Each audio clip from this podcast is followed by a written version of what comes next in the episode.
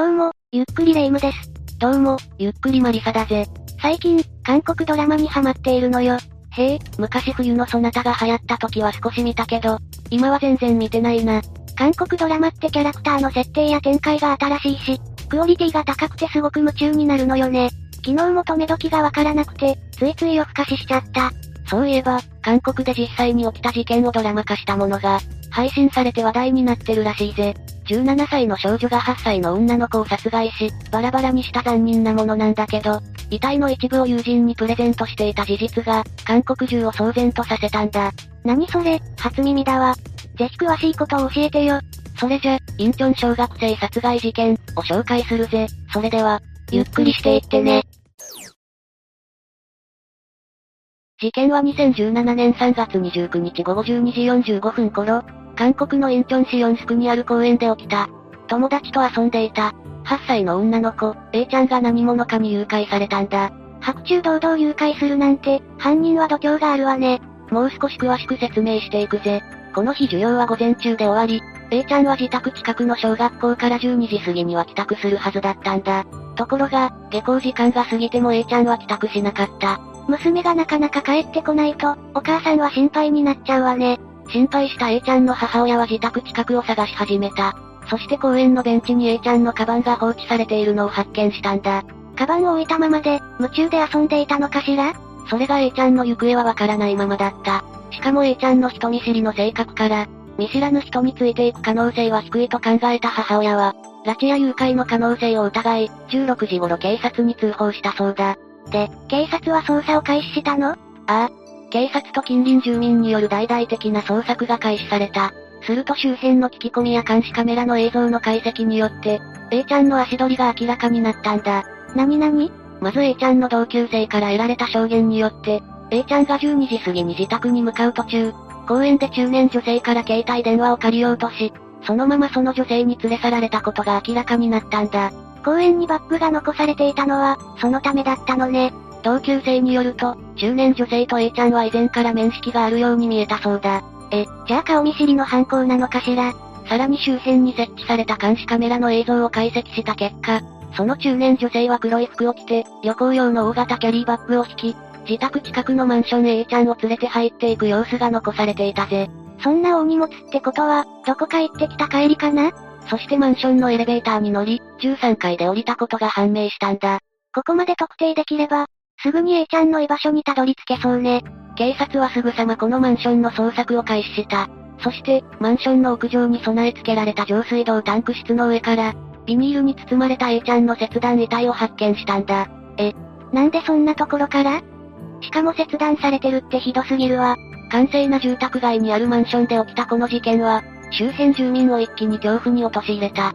警察はマンションの屋上で遺体となって発見されたことから、犯人がこのマンションの住人である可能性が高いとされたんだ。犯人である中年女性は A ちゃんを自宅に連れ込んで殺害し、遺体を切断してビニールにくるみ、屋上に遺棄したということよね。中年女性が降りた13階を中心に、入居している世帯を一つ一つ訪問するなど徹底した捜査が行われると、15階に住む世帯の一室から A ちゃんの所持品が発見されたことで、容疑者は無事逮捕されたぜ。すぐに特定に至ったのね。犯人の中年女性はどんな人だったの？それが犯人は、警察が当初、見立て人物とは全く異なる17歳の少女だったんだ。逮捕された K は、A ちゃんと同じ町内に住む少女だったそうだ。取り調べで判明した K の当日の動きはこうだ。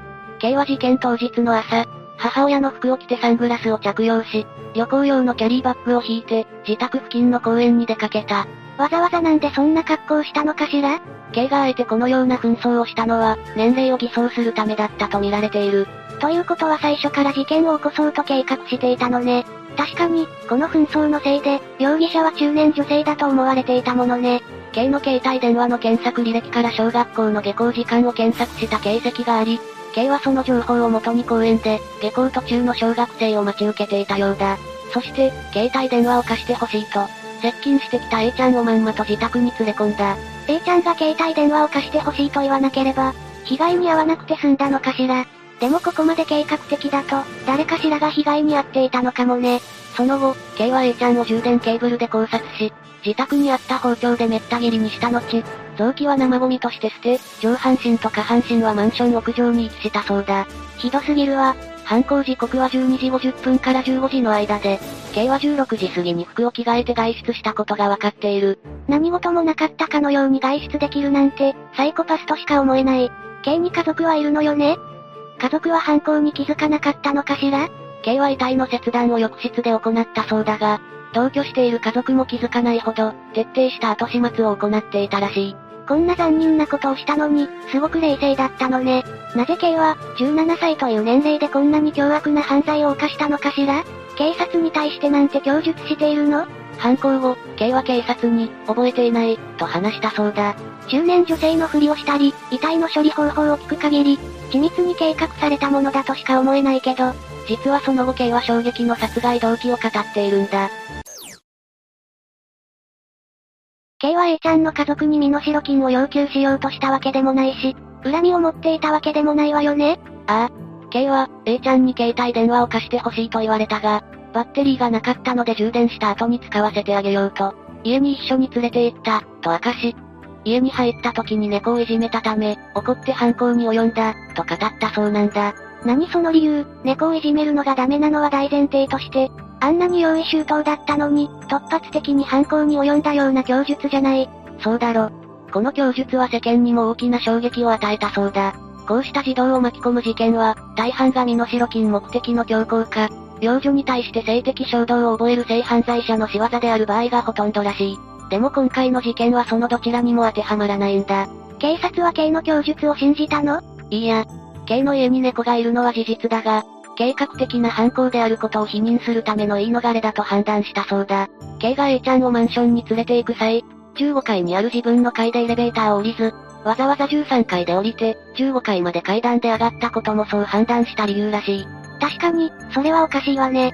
それから A ちゃんの母親からは着信などなかったとの回答もあったようで、マンションに到着してから、K が A ちゃんに対して、電話機を貸さなかったことも明らかとなった。最初から殺害目的で連れ込んだとなれば、納得だわ。こんな大それたこと17歳の少女が一人でやってのけるなんて、怖くて子供を外に出せないわよ。それが、A ちゃんの葬儀が終わった4月初春になって、共犯者の存在が浮上したんだ。どういうこと？この事件では当初から、17歳の少女が単独で、このような凶悪犯罪を起こすのは無理ではないかと疑問視する声が上がっていたんだ。そして捜査の結果、事件発生の2ヶ月前に SNS で知り合い、猟奇的な内容だらけの狂気じみたやりとりを交わしていた。P という女性が捜査線上に上がった。P は何者なの ?19 歳の少女だぜ。こっちも未成年なのね。実は事件当日、K が P に対し、仮に出かけてくる、と連絡していて、P は、戦利品が欲しい、と返答していたそうなんだ。そして K が A ちゃんを殺害した後外出したのは、ソウルで P に会うためだったことが明らかとなった。二人は事件直後に会っていたのね。しかも K が A ちゃんを誘拐した時、P は、生きている？とか、指は綺麗なの？防犯カメラは確認したの？などと尋ねていたんだ。犯行の最中に、実況中継でもするように、その一部始終を報告していたのね。でも戦利品が欲しいっていうのがよくわからないわね。P は K に対し、遺体の一部を自分にプレゼントして欲しいと要求していたんだ。そして取り調べの結果、K は切断した A ちゃんの指を包装紙で包み、P に手渡していたことが判明した。もしかして戦利品って、遺体のことを指していたの？驚愕だろ。でも K が手渡したとされる A ちゃんの指について、P は、受け取ったのが遺体の一部だとは思わなかった。中身を見て驚き、捨てた、などと供述しており、今もなお発見されていないそうだ。指は綺麗なの？って聞いてるところを見ると、P は遺体の一部を受け取ったことを認識していたようにも感じるけどね。さらに驚くべきは、K と P の二人はその遺体の一部を持ったまま、約3時間にわたって食事をしたり、市内を歩き回って過ごしていたことだ。恐ろしすぎるわ。二人は2ヶ月前に SNS で知り合ったって言ってたけど、そんな短期間でここまでの関係になるのかしら？じゃあ、二人の出会いについて説明するぜ。まず K は中学校の頃から精神状態の不安定さを指摘されることがあり、高校進学後に不登校気味で中退したそうだ。その後フリースクールに通い始めたものの、6ヶ月で辞めてしまったらしい。バリスタ教室に通った時期もあったらしいが、引きこもり気味で、両親との関係も良くなかったそうだ。少し脆い部分があったのかしら？人間関係も得意ではなかったのかもね。そんな系が没頭していたのがインターネットのコミュニティだった。このコミュニティは、参加者が定められた世界観に合わせてストーリーを進行させ、同時にそのストーリーの登場人物になりきって、その役割を演じるというものだ。ロールプレイングゲームみたいなこと？ああ。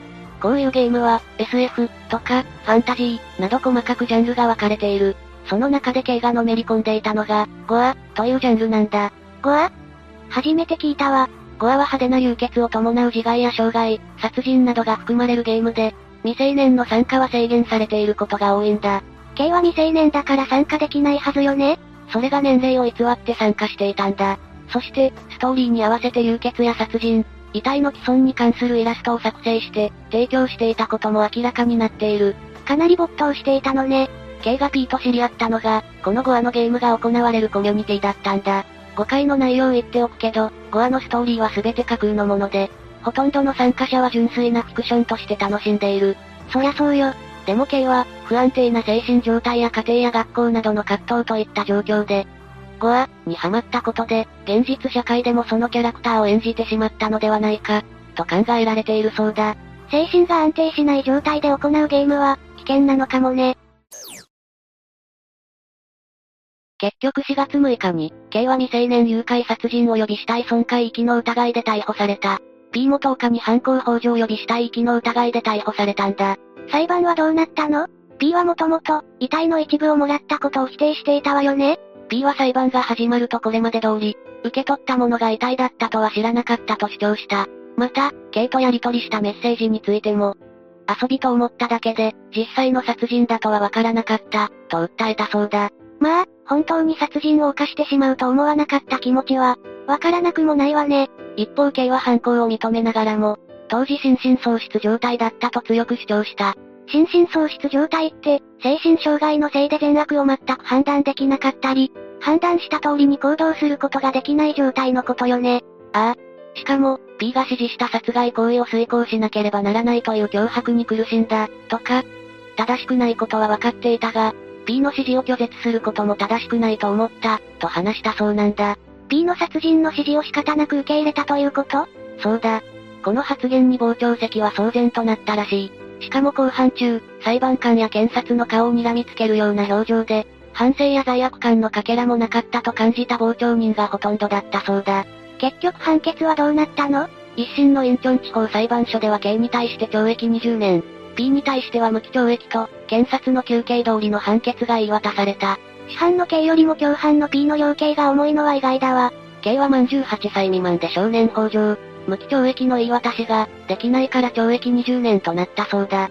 それで、二人はこの判決に納得したの？いいや、二人とも判決を不服として控訴しているぜ。控訴審では、犯行を具体的に議論した証拠がないことから、P に犯行を指し示された、という刑の供述が否定されて、高裁は刑の単独犯行と判断した。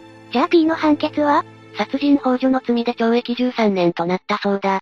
刑は引き続き心神喪失と主張したが認められず、判決は一審と同じく年齢での最高刑である懲役20年のままとなった。最高裁の結論も変わらず、2018年9月に二人の刑は確定したんだぜ。二人はいつか刑務所から出てくるのよね。きちんと反省してくれれば良いけど、再犯の可能性を考えると怖いわ。実は裁判において未成年者である主犯の刑は、30年の位置追跡電子装置付着を命令されているんだ。位置追跡電子装置？韓国では2008年から性的暴行や未成年者誘拐、殺人、強盗など重大な罪を犯した人物に、GPS 足輪を装着させる法律が施行されているんだ。再犯を防ぐために24時間監視するんだぜ。ということは、刑は構成するかどうか危ういと思われているのね。ああ。でもこの足輪のおかげで、韓国では性犯罪の再犯率が7分の1に減少しているそうだ。だけど刑は性犯罪じゃないのよね。そうなんだよな。しかも、この装置を壊して逃亡したり、装置をつけていても、関係なく再犯する人もいるそうだから、どこまでの効果を期待できるかはわからないかもな。そうなのね。日本もこの制度って取り入れられているの？いいいや、日本はまだ導入に向けて話を進めている段階だ。人権の問題もあるから、難しいのかもね。この事件は動画配信サービスネットフリックスにおいて、未成年裁判というタイトルで世界配信され、日本でも大きな話題を集めているんだ。今回の事件以外にも、数々の未成年による犯罪事件が取り扱われているんだぜ。こんな衝撃的なエピソードが再現されているなんて、目を覆ってしまいそうだわ。でもドラマ化されることで事件が風化することを防いだり、教訓として同じ事件を二度と起こさせないようにすることができればいいわね。こんな悲惨な事件、二度と起きるべきじゃないもんな。さて、というわけで今回は、インチョン小学生殺害事件について紹介したぜ。それでは、次回もゆっくりしていってね。